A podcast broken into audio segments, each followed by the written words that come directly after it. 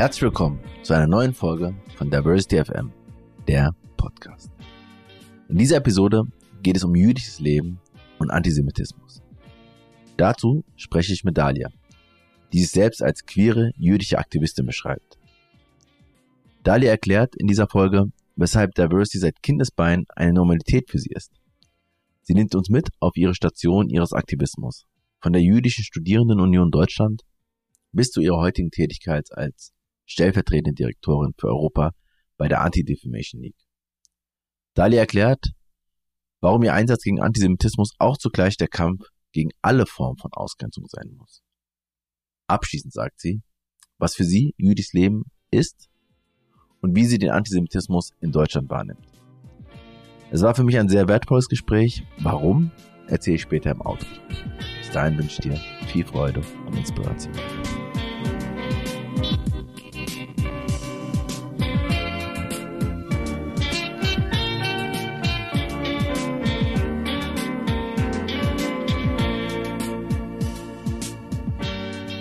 Ja, liebe Dalia, schönen guten Morgen, muss ich sagen. Äh, wir hatten ja so ein bisschen Technik, oder ich hatte ein bisschen Technik-Stress, äh, aber das haben wir jetzt behoben.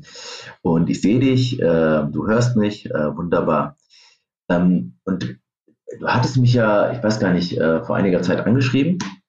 Und ähm, da habe ich mich total gefreut, weil es hat, hat richtig gepasst. Ich habe ähm, wollte schon die ganze Zeit ähm, zum Thema jüdisches Leben, Antisemitismus ähm, eine Folge machen. Ähm, und ähm, ja, das kam einfach, ich habe echt, glaube ich, noch einen Tag vorher drüber gesprochen, mit wem mache ich es und so. Und da hatte ich ein paar in Aussicht, aber bei manchen, also es hat einfach perfekt geklappt. Gutes Timing. Ähm, ich weiß gar nicht, wie bist du auf den Podcast gekommen oder wie hast du das erste Mal davon erfahren?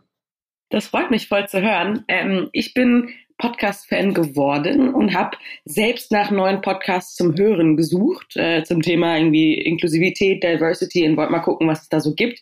Ich höre ganz viel eng im englischsprachigen Raum, aber ob es da was im deutschsprachigen Raum gibt, weil das einfach Themen sind, die mir wichtig sind, an denen ich sowohl beruflich, aber auch ähm, ja, persönlich auch arbeite und habe dann deinen Podcast gefunden und dachte mir, oh, da gibt's doch keine Folge zu Themen, die mir auch wichtig sind, also Antisemitismus, jüdisches Leben, wie die Perspektive in die Diversity Bubble mit reingehört und solche Sachen und habe gedacht, ähm, ich nehme mal die Initiative und äh, schreib dir mal. Genau, das war so die Idee.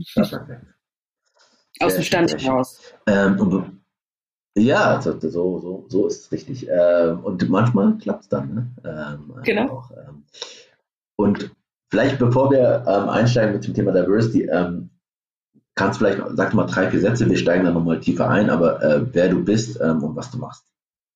Ich bin Dalia und ich äh, sage mal selbst über mich, ich bin politisch-jüdische Aktivistin und das umfasst ganz viele andere Dinge. Beruflich bin ich bei der Anti-Defamation League, die ADL, das ist eine der größten Anti-Hass-Organisationen in den USA, aber auch international und bin dort für den Bereich Europa zuständig. Das Spannende ist, es ist eine jüdische Organisation, aber auch eine Bürgerinnenrechtsorganisation, die es seit über 107 Jahren gibt und die weiterhin dieselbe Mission hat, to stop the defamation of the Jewish people and to secure justice and fair treatment to all. Und da ist das Schöne, es geht um Hass bekämpfen, um Antisemitismus, aber gleichzeitig und wirklich auch gleichwertig der Gedanke, alle Formen von Hass zu bekämpfen. Und das hat mich ähm, gecatcht, deswegen bin ich da und habe vorher, und so kam ich an, an, an diese Stelle auch, und war vorher die Jüdische Studierendenunion Deutschland gegründet und war dort die erste Präsidentin für die ersten zwei Jahre. Und habe dazu noch einen queer-jüdischen Verein, den Keshet Deutschland. Äh, Keshet ist auf Hebräisch Regenbogen. Habe den noch mitgegründet und komme quasi aus der politisch-jüdischen aktivistischen Bubble und ähm, bin in der Jugendpartei lange gewesen, nicht mehr wirklich aktiv, weil ich für mich das überparteiliche, außer die AfD natürlich, auch entdeckt habe. Also gerne überparteilich mit verschiedenen Menschen aus verschiedenen Parteien an einem Thema arbeite. Ähm, genau, so ein bisschen zu mir. Und ansonsten bin ich äh, sehr große Coffee-Liebhaberin mit ganz vielen verschiedenen ähm, Espresso-Sorten in meinem Kabinett und habe meistens äh, auch äh, mehrere Bücher, die ich gleichzeitig lese, obwohl ich immer sage, eins nach dem anderen und das schaffe ich dann doch nie, weil man hat dann sein Bahnbuch und sein Diesbuch und das zu, to go und, und, und das am Bett. Ähm, genau. Das sind ein paar Eckdaten zu mir. Sehr gut, ja gut, dass du mal abgerundet hast mit dem, äh, mit dem Kaffee und mit den, äh, mit den Büchern ähm, lesen. Da kenne ich auch ähm, ein paar Leute, die das so machen. Gibt ja auch kein richtig und falsch. Ähm, und es ist schon sehr, sehr viel. Und ähm, als ich das äh, gelesen habe, ähm, dachte ich schon, wow, ähm, echt krass, äh, was, äh, was Frau so alles äh, reißen kann, ähm, auch noch in ihrem ähm, jungen Alter, finde ich. Und äh, genau, und, und Danke. da habe ich ganz viel, habe ich ganz viele Fragen dazu. Ähm, vorher meine Standardfrage zum Thema Diversity FM, Diversity, was dein Bezug, jetzt hast du sozusagen auch nochmal den englischsprachigen Bezug viel stärker, ähm, ähm, hast da einen Arbeitsbezug, ähm, aber was verbindest du äh, mit dem Thema Diversity oder äh, was hast du für eine Beziehung, vielleicht kann man das so sagen, zum Thema Diversity? Mit dem Begriff Diversity, wenn ich jetzt einfach aus meinem Kopf heraus denke, ähm, das Erste, was mir einfällt, ist, ähm, wenn ich gefragt wurde, vor allem als ich jünger war, wer bist du? Und erzähl mal kurz was über dich, dass äh, ich mehr als eine Zeile gebraucht habe, um das zu schreiben. So, äh, was ist dein Hintergrund? Und man kann halt natürlich, es gibt diesen moderneren Begriff von Bio-Deutsch oder sowas, finde ich jetzt auch sehr, sehr problematisch, aber ähm, ich habe halt, um zu sagen, woher ich komme oder meine Familie kommt und ich komme, habe ich wirklich ein paar Zeilen gebraucht. Äh, ich bin in Stuttgart geboren, aber ich bin in Berlin aufgewachsen. Ich bin jüdisch, äh, aber ich bin nicht religiös. Ich bin aber, ich glaube an Gott, aber meine Eltern, äh, aber ich bin eher kulturell und inhaltlich und geschichtlich. Also das ist mir wichtig am jüdischen Leben, die Werte und die Traditionen daran. Meine Mutter kommt aus der Wertunion, mein Vater kommt aus Argentinien. Die haben sich in Israel kennengelernt, bla bla. Also ich habe halt wirklich und dann noch die queere Identität und dann dies und jenes. Ich habe halt einfach Zahlen gebraucht, um das zu erklären. Und das ist so der erste Begriff. Für mich war das ganz normal. Und ich muss dazu sagen, in der ähm, jüdischen Bubble ist das auch so. Also die meisten jüdischen Menschen, vor allem in Deutschland, können nicht, wir haben nicht die Möglichkeit, aufgrund unserer geschichtlichen Verfolgung wirklich zu sagen, unsere Eltern und Großeltern und wir selbst kommen aus demselben Land oder Staat oder Stadt. Das ist einfach nicht. So, das gibt es in den USA vielleicht mit dritter, zweiter, dritter Generation, aber auf den, in den meisten Orten der Welt ist jüdisches Leben einfach sehr fluktuide und musste sich vor allem in den letzten 100 Jahren sehr oft verändern. Und deswegen kam das mir so normal vor, dass man irgendwie verschiedene Sprachen zu Hause gesprochen hat. Also, dass meine Eltern mit mir unterschiedliche Sprachen gesprochen haben und dass keiner davon Deutsch war. Ähm, habe aber dann auch später gemerkt, dass das nicht überall so ist und dass Diversity ein Begriff ist und ein Konzept ist, das nicht alle unbedingt von zu Hause kennen. Gleichzeitig ist mir aber im beruflichen vor allem immer wieder ähm, verständlich geworden, Diversity ist überall. Man sieht es vielleicht noch nicht unbedingt, aber Diversity fängt ja am Essenstisch schon an. Äh, verschiedene Altersgruppen, verschiedene Hintergründe, verschiedene Genders, dies, das. Also es gibt schon tatsächlich überall Diversity. Man ist es nur nicht vielleicht gewohnt, ähm, das so zu betrachten. Genau, und das, das wäre so mein, und jetzt so die modernere, mein moderneres Verständnis von Diversity ist überall. Wir haben nur nicht unbedingt ähm, die Aufmerksamkeit darauf, dass es uns umgibt und dass es Teil unseres Lebens ist und wie wichtig Diversity ist. Ich finde diese Harvard-Studien, es gibt ja ein paar Studien zum Thema die Business Cases von Diversity, die finde ich super und ich glaube, die haben in den letzten zehn Jahren, zehn, 15 Jahren sehr viel verändert. Dass Diversity nicht nur so ein hipper Begriff ist, sondern dass Unternehmen tatsächlich Geld investieren in Diversity, weil sie verstehen, zwar, weil sie verstehen, okay, sie machen damit mehr Kohle, also ihr Endziel, ja, sie machen mehr Geld damit, aber sie verstehen auch, es macht unsere Mitarbeitenden glücklicher, wenn Diversity und Arbeitskultur am Arbeitsplatz herausgepriesen wird. Und das ist ein wichtiges Erkenntnis, auch wenn es ein Business Case ist, aber es ist ein wichtiges Erkenntnis für unsere Allgemeinwelt, weil wir arbeiten alle, nicht alle, aber viele zwischen 35, 40 Stunden die Woche in irgendwelchen Firmenorganisationen. Ähm, und wenn diese schon mal einen Fokus, nicht nur einen Fokus, aber wenn diese Ressourcen in die Hand nehmen, um Diversity in, zu, zu integrieren in die Arbeitswelt, dann haben wir am Ende alle gewonnen, auch in der Zivilgesellschaft. Mhm. Also, spannend finde ich, dass du einmal sagst, äh, ich kenne es nicht anders. Ähm, Diversity ist sozusagen, ähm, ich brauche ähm, also diese vielfältige Identitäten, Gruppenzugehörigkeiten und so weiter. Das ist schon immer meins und ähm, das begreift, das, das umfasst vielleicht der Begriff Diversity ganz gut und hast dann nochmal das runtergebrochen auf ähm, auf, auf das Arbeitsleben und dass da auch nochmal wissenschaftliche Erkenntnisse dazu einfach geführt haben, dass man einfach jetzt mittlerweile weiß, äh, wie wichtig es auch ähm, ist, äh, was Innovation und Kreativität und auch Output und so weiter angeht, aber auch zivilgesellschaftlich wichtig ist. Ähm, würdest du denn sagen, und das sprechen auch manche an, das finde ich auch gut und wichtig, soll auch ein Ort hier sein, ähm, ich finde den Begriff Diversity auch kritisch, also hast du auch kritische ähm, Aspekte oder sagst, eigentlich bevorzuge ich ähm, einen anderen Begriff oder gerade weil du diesen US-amerikanischen äh, Perspektive mehr drin hast. Ich meine, da gibt es einfach in Deutschland viele, die sagen, naja, ähm, Diversity ist so eher Arbeitgeber und ist eher so marketingmäßig und ähm, es geht gar nicht, also dann sollte man vielleicht einen anderen Begriff nehmen. Ähm, ist es, kennst du so Debatten, denkst du selber so oder würdest du sagen, naja, Ich, ich glaube, da kommt mein aktivistisches äh, Leben mit rein, dass am Ende ein Begriff ein Begriff ist. Und ich glaube, Definitionen sind wichtig und es hilft uns, unsere Welt in, in, zu verstehen und mit ihr zu arbeiten. Aber es ändert nichts an der Intention. Also ob ein Unternehmen jetzt Diversity sagt oder Schmiversity sagt, oder Marketing machen, ja, es ändert wirklich nichts an der Intention. Und wichtig ist, dass die Person, die dafür verantwortlich ist, intern, also bei HR oder Talent and Knowledge und wie diese Gruppen alle heißen, dass die Person versteht, worum es geht und nicht nur das für Marketing macht, sondern sagt, nein, nein, wir nehmen die Ressourcen in die Hand und wir machen das aus äh, Gründen der Vielfalt, die uns wirklich wichtig sind. Ob die Person, welchen Begriff sie dafür nimmt, ist mir also nicht ganz egal, aber ich bin da, ich, ich habe da, glaube ich, mehr so die aktivistische Perspektive von Jala und auch vielleicht so ein jüdisches Drängen von schnell, schnell. Jala, lass uns tun, lass uns was machen. Ähm, und kann das aus, aus dem Beispiel, wir arbeiten, ich arbeite beruflich mit Volkswagen zusammen äh, und da haben in den letzten, hat sich in den letzten zwei Jahren wirklich sehr viel verändert. Wir machen, äh, ADL macht seit über 20 Jahren mit ganz vielen großen Firmen in den USA Managing Implicit Biases, also Anti-Voreingenommenheitstrainings. Und diese Anti-Voreingenommenheiten, also Voreingenommenheiten sind Biases, unterschiedlich als ähm, nicht gleich zu Stereotype und Vorurteile, sondern noch eine Stufe davor. Und wir machen diese Trainings und haben das jetzt überarbeitet für Deutschland und speziell so für Unternehmenskultur in Deutschland und machen das unter anderem mit Volkswagen, einem super Partner. Und da werde ich oft gefragt, so, ja, machen die das wirklich? Und dann sage ich den Leuten, und weil die zum Beispiel auch einen, einen Pride-Wagen haben auf dem CSD, also Pride Berlin, die, groß, die haben so einen großen Wagen. Und so, ja, das ist doch alles nur Marketing.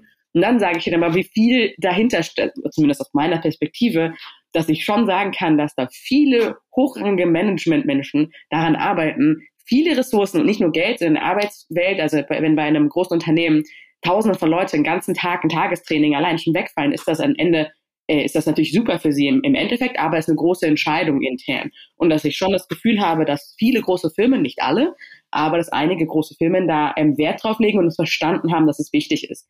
Und da ist, also meiner Meinung nach definitiv Volkswagen eine von denen, wo man merkt, ähm, da wäre es mir eben wir klären auch Begriffe in den Trainings, deswegen vielleicht da auch nochmal so der Punkt. Ähm, ich weiß, dass wir an, an nach sechs Stunden Tagestraining irgendwo sind, dass sie verstanden haben, um was es geht äh, und, und was sie in der Arbeitskultur wirklich Tacheles ändern müssen. Gleichzeitig ähm, fangen wir fangen wir relativ low an und mir ist nicht so wichtig, ob jemand, der in dieses Training reingeht, jetzt deklinieren kann, was der Unterschied zwischen Inklusivität und Inklusion und mhm. Diversity ist. Hauptsache, sie gehen raus und haben verstanden, dass wir alle Biases haben. Sie sind universal. Man kann, es ist ein Prozess, man kann sie ändern. Deswegen machen wir diese Trainings und welche konkreten Schritte sie die nächsten Wochen, Monate, Jahre machen. So darum geht's. Und ich glaube schon, auch Vodafone ist ein ganz, äh, ganz, ganz, ganz okayes Beispiel. Da weiß ich, dass sich da auch was bewegt, ähm, dass sie nicht nur so eine so einen Truck auf die Pride äh, packen und sagen, jo, wir sind inklusiv, sondern äh, auch sagen, okay, wenn wir nach außen ähm, 10.000 Euro für so einen Truck bezahlen an, die, an, die, an den CSD, dann müssen wir auch nach innen was machen und dass auch Mitarbeitende das fordern. Das glaube ich ähm, zentral, dass Mitarbeitende mhm. von innen sowas fordern, auch in Medienhäusern und sagen, wir haben hier ein Problem und wir sehen das und unsere KundInnen oder ZuhörerInnen, LeserInnen hören, sehen das auch und wir müssen damit was machen. Und dann passiert auf Druck von innen und außen, so dieser gemeinsame Druck, passiert auch was. Natürlich wäre es schöner, wenn es ganz von alleine kommen würde. Ähm, mhm. Gibt es auch gute Beispiele für, dass Firmen von Anfang an sagen, ähm, wir wollen von Anfang an eine diverse Arbeitskultur, einen Arbeitsbereich und Kultur und Verständnis haben. Ähm, Gibt es halt unterschiedliche Philosophien zu. Mhm. Und sag mal, ähm, würdest du sagen, also erstmal danke und ich kann dem viel abgewinnen, ähm, gerade zu sagen, naja, wir sind in unterschiedlichen Welten ähm, und ähm, äh, wichtig ist am Ende das, was nicht nur, das ist nicht allein entscheidend, aber es geht schon darum, ob die Lebensverhältnisse, die Arbeitsverhältnisse der Menschen verbessert werden und ob das, ähm, ob Probleme, Leid und so weiter wirklich auch gelindert wird. Ähm, so, ähm, also hin zu einer diskriminierungsfreien oder sozusagen so wenig wie möglich Diskriminierung.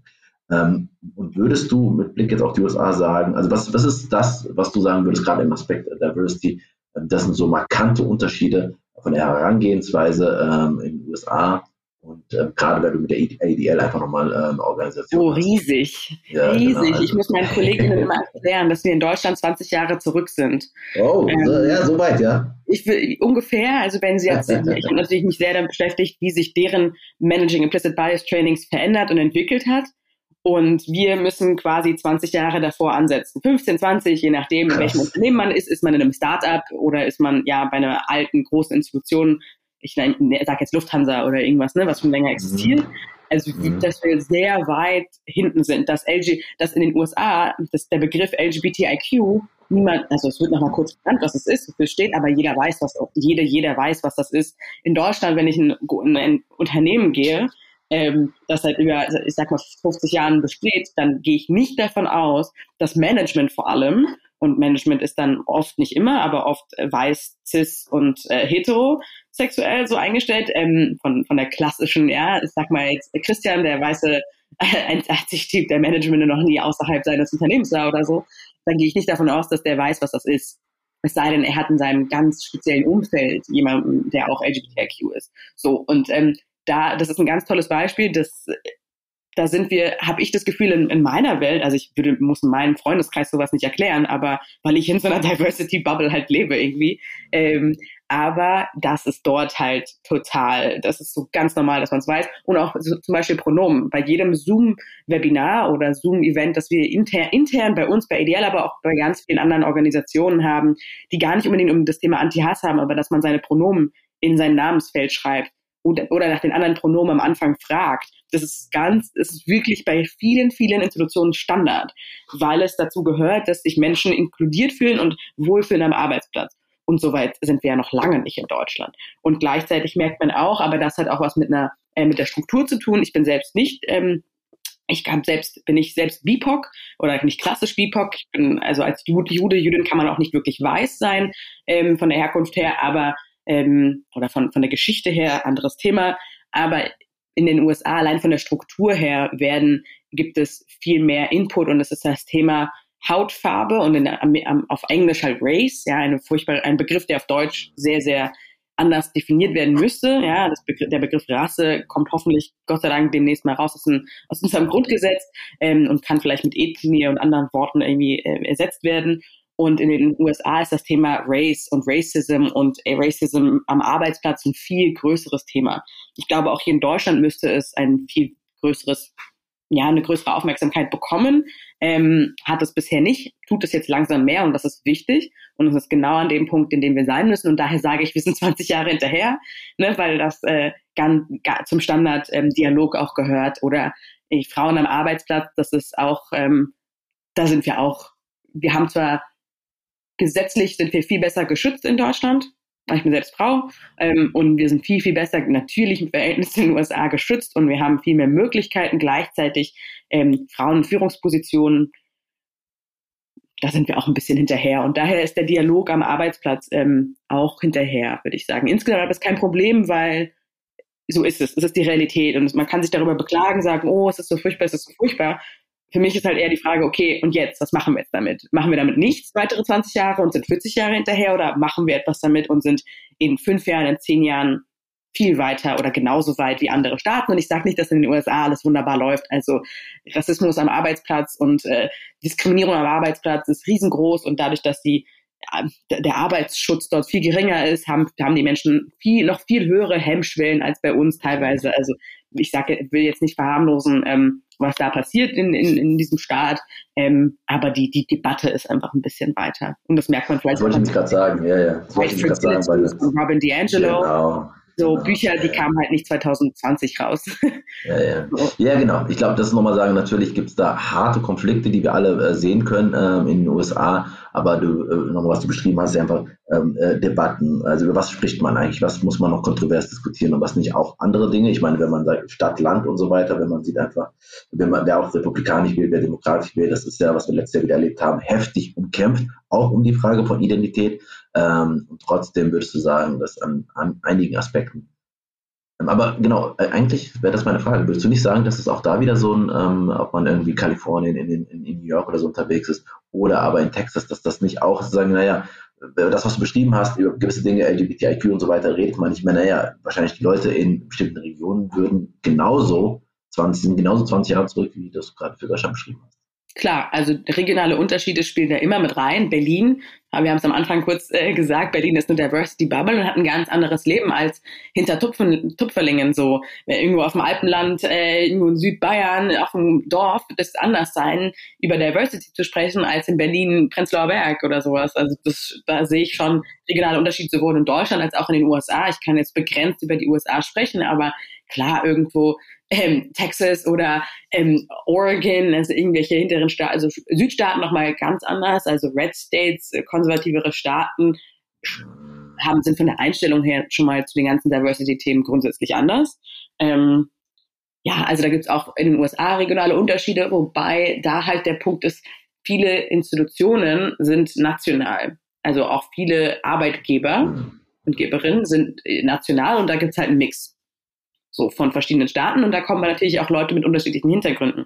Und damit müssen ja auch, also unsere Organisation hat 25 Büros in den USA. Das heißt, unser regionales Office in, ähm, in New York arbeitet natürlich ein bisschen unterschiedlich im Verhältnis zu Mountain States. Ja, das eine unterschiedliche Herangehensweise, weil verschiedene regionale Themen wichtig sind, weil verschiedene ähm, Zugänge auch da sind. Mhm. Ja, ja, ja. ja wir sind ja schon mitten in der Debatte und äh, greifen das äh, später auf, auf, jeden Fall nochmal auf. Aber das ist sehr gut und ich finde, ähm, du bist einfach, merkt man einfach bei diesen Diversity-Themen einfach sehr, sehr schon im, im Geschäft, muss man sozusagen. Du bist einfach, das ist nicht nur ein Begriff, den du, also, weil es gibt, in diesem Podcast gibt es ja Menschen, die sozusagen aus unterschiedlichen Perspektiven draufschauen und die in ihrer Dimension drin sind und tolle, richtig schöne Arbeit machen, ähm, aber noch nicht intersektional, das machen die wenigsten übrigens, intersektional arbeiten, so horizontal ähm, arbeiten.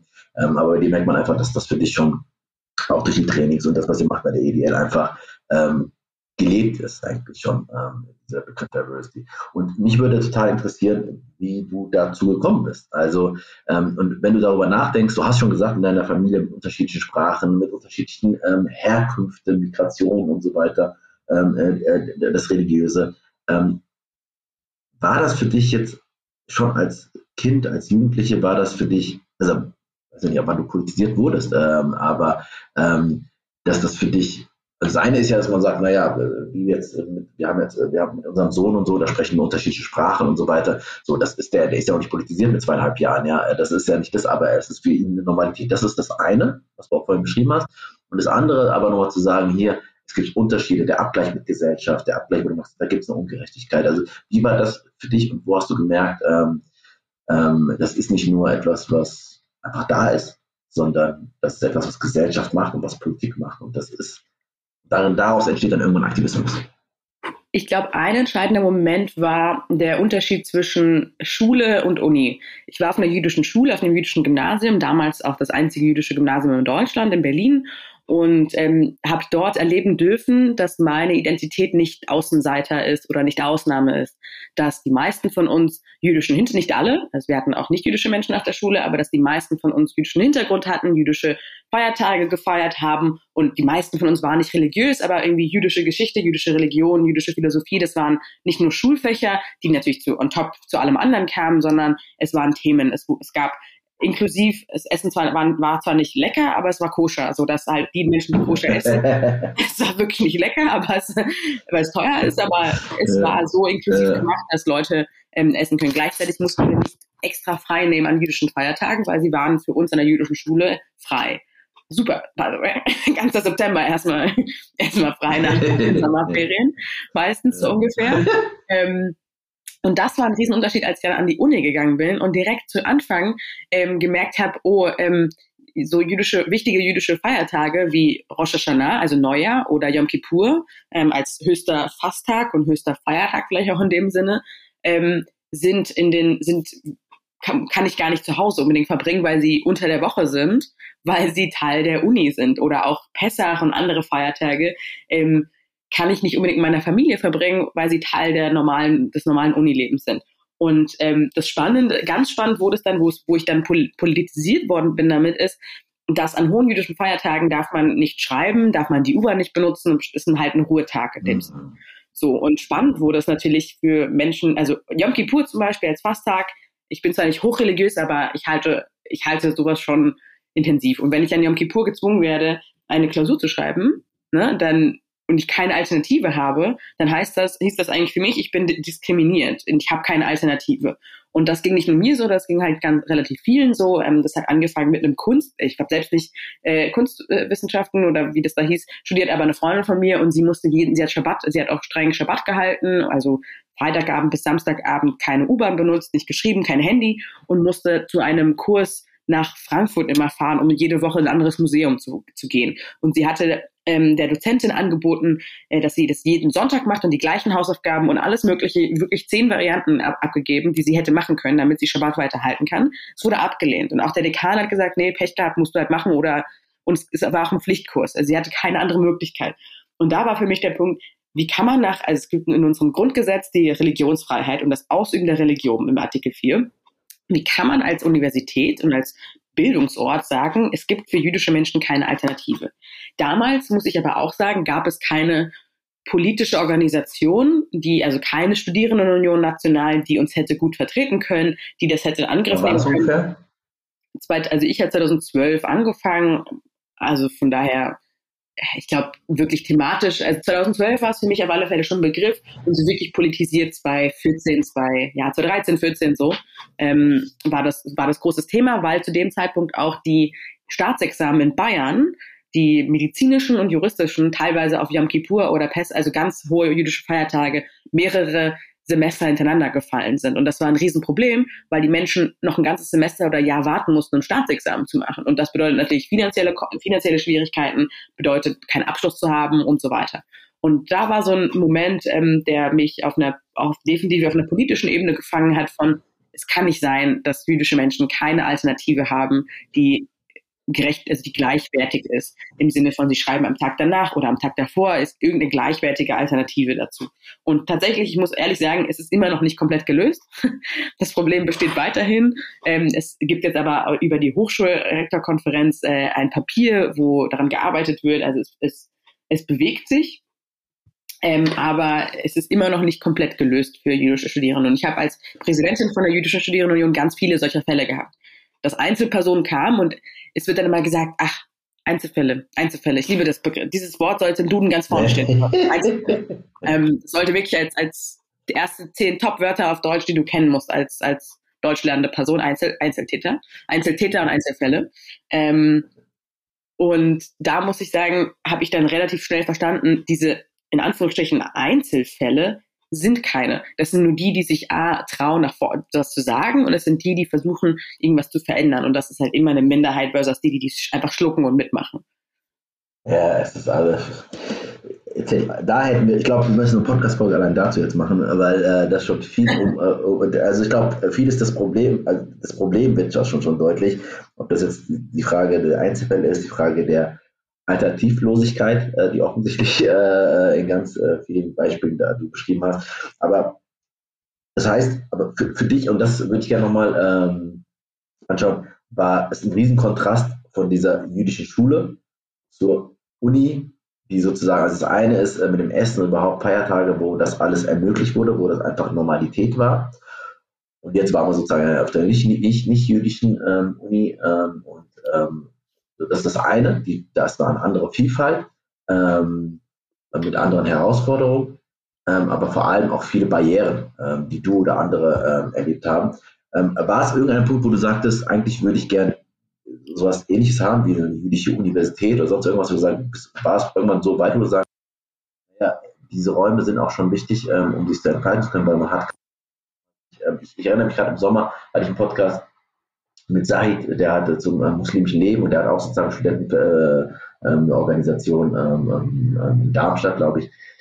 Äh, ähm, weiß gar nicht, Vorsitzender oder so. Auf jeden Fall hat er von ähnlichen Sachen beschrieben. geschrieben. Das kann doch nicht sein, er hat mit dem gesprochen und da waren einfach die ähnlichen Hürden, wie du beschreibst. Und natürlich kann das manchmal dazu führen, dass man, man arbeitet sich die ganze Zeit daran ab und ähm, so, warum muss das denn sein? Und äh, dann gleich ähm, ähm, sagen, ja, dann gehe ich halt in die Orte oder wir schaffen uns die Orte, ähm, äh, wo wir nicht jedes Mal das erkämpfen müssen. Zwiegespalten. Ähm, ich würde grundsätzlich sagen eher nein. Ich, ich glaube, es macht einen Unterschied als frühkindliche oder, oder jugendliche Identitätsbildung, diese Phase, versus 18 plus, 20 plus. Ähm, ich bin wirklich dankbar und ich habe das auch jetzt erst mit Mitte, so Mitte 20, sage ich mal, wertschätzen gelernt, dass ich als Jugendliche diese Möglichkeit hatte, in der jüdischen, in jüdischer Schule, Gymnasium, Kindergarten diese Sachen aufzuwachsen. Aber ich glaube schon, dass es einen Unterschied macht von der Identitätsbildung, die hört zwar nicht auf mit 18, ähm, aber diese sehr kritische, wichtige Phase, äh, wo man eben nicht unbedingt, wo es viel, ich glaube, es ist mit 15, 16 schwieriger Außenseiter zu sein als mit 25. So. Ähm, daher würde ich sagen, dass Schule da vielleicht ein anderer Bereich ist nochmal ähm, weil man sich noch nicht so gut artikulieren kann von, warum ist das einem wichtig. Ich habe allein meiner Nachbarn, natürlich hatte ich auch nicht jüdische Freunde und Hobbys mit Menschen verbracht, die nicht jüdisch sind. Und allein da weiß ich doch als Kind, jedes Mal erklären zu müssen, warum ich keinen Weihnachten feiere und warum ich nichts vom Osterhasen bekommen habe, war halt jedes Mal so ein kleiner Messerstich. Nicht, weil ich auch was zu Weihnachten haben wollte, sondern weil ich jedes Mal so bemit bemitleidet worden bin von den Kindern, die es total nett meinten, mhm. die aber selber natürlich nicht verstanden haben, mhm. dass mir das Weihnachten für mich ein freier Tag ist, ich freue mich und, und sonst wie, aber es ist halt einfach, hat keinen religiösen oder ja, gesellschaftlichen Wert in dem Sinne. Ich freue mich für andere, dass sie es feiern können, aber es ist halt einfach nicht mein Feiertag. Und das war als Kind schon, als Kind und Jugendliche ist es nicht gleich wie als erwachsener Mensch. Und mit 18 Jahren ist man auch noch nicht, und man darf zwar wählen und, und Sachen unterschreiben, aber man ist, glaube ich, an einem anderen Punkt als so als Teenie. Und ich würde sagen, es ist trotzdem weiter wichtig. Wenn du mal beschreibst, ja. Ja, ja, aber wenn du beschreibst, mit Mitte 20 hast du es wertgeschätzt. Was glaubst du, was hat dir das gegeben? Also das sagen Kindergarten, Schule, also dieses, was, was hat dir das jetzt im, oder gibt dir das jetzt noch im Erwachsenenalter? Ähm, ähm, ich meine, man weiß nicht, weil du hast das Leben geführt, was du geführt hast, aber trotzdem, hat dir, was, hat, was hat dir das gegeben? Definitiv den Raum, meine Identität als etwas Normales zu leben. Das ist der, das A und O, meine jüdische Identität als ähm, normal zu sehen und gesehen zu werden. Also dass in meiner Schule, in meinem Umfeld, in dem ich sehr viel Zeit verbracht habe, jüdisch sein nicht weird, nicht negativ, nicht sonst was war. Und das merke ich schon im Ab. Und ich muss dazu sagen, jüdische Ferienlager, die Zentralwohlfahrtsstelle der Juden in Deutschland, sowas wie die, also ne, der große jüdische Wohlfahrtsverband, wie bei die Caritas beispielsweise, ähm, hat auch dazu beigetragen, dass man Orte hatte, wo man Ferienlager hatte, wo wir über jüdische Identität gelernt haben, aber auch Spaß und Spiel zusammen hatten, waren da und jüdisches Jugendzentrum. Also da gibt es unterschiedliche Wege, nicht nur Schule, ähm, das zu leben, aber definitiv Räume zu haben, wo die eigene Identität nicht anders ist, nicht weird ist, nicht als negativ, nicht als fremd wahrgenommen wird. Ich muss aber gleichzeitig zu deiner Frage nochmal sagen, ähm, ich glaube auch in Universitäten ist es wichtig, Räume zu schaffen. Und äh, Räume schaffen heißt dann sowas wie die jüdische Hochschulgruppe. Es gibt in Bielefeld, in Düsseldorf, also es haben sich jüdische Hochschulgruppen gebildet. Und das ist eine wunderbare Sache, wenn man innerhalb eines, äh, einer, eines Raumes Räume schafft, nochmal um sich auszuleben. Und das kann auch, das ist genauso eine äh, grüne Jugendhochschulgruppe wie eine jüdische Hochschulgruppe. Und man kann auch in beiden sein. Man kann auch nur in einer von denen sein. Aber sich Räume zu schaffen, um sich auszuleben, um sich ähm, um sich zu entdecken, um seine Meinungen zu formieren, um seinen kulturellen Hintergrund zu erfahren. Ich glaube, das ist eine super wichtige Sache und würde, würde sowas auch unterstützen bei äh, unterschiedlichen Thematiken. Und solange es nicht andere Menschen einschränkt, ist das doch wunderbar. Und ich muss dazu sagen, es hat ja nicht nur was mit ähm, Institutionen zu tun, sondern auch mit der sozialen Struktur. Ich persönlich habe einen Weg gewählt und auch schon sehr früh mit jüdischer Repräsentation freiwillig. Ich habe ähm, Positionen und Rollen übernommen. Ich habe auch den lokalen jüdischen Studierendenverband wieder aufgebaut, den Bund jüdische Studenten, damals hieß es Studenten, heute Studierende Baden und habe mir das freiwillig auferlegt und wollte das und mir war das wichtig, diese Räume zu schaffen.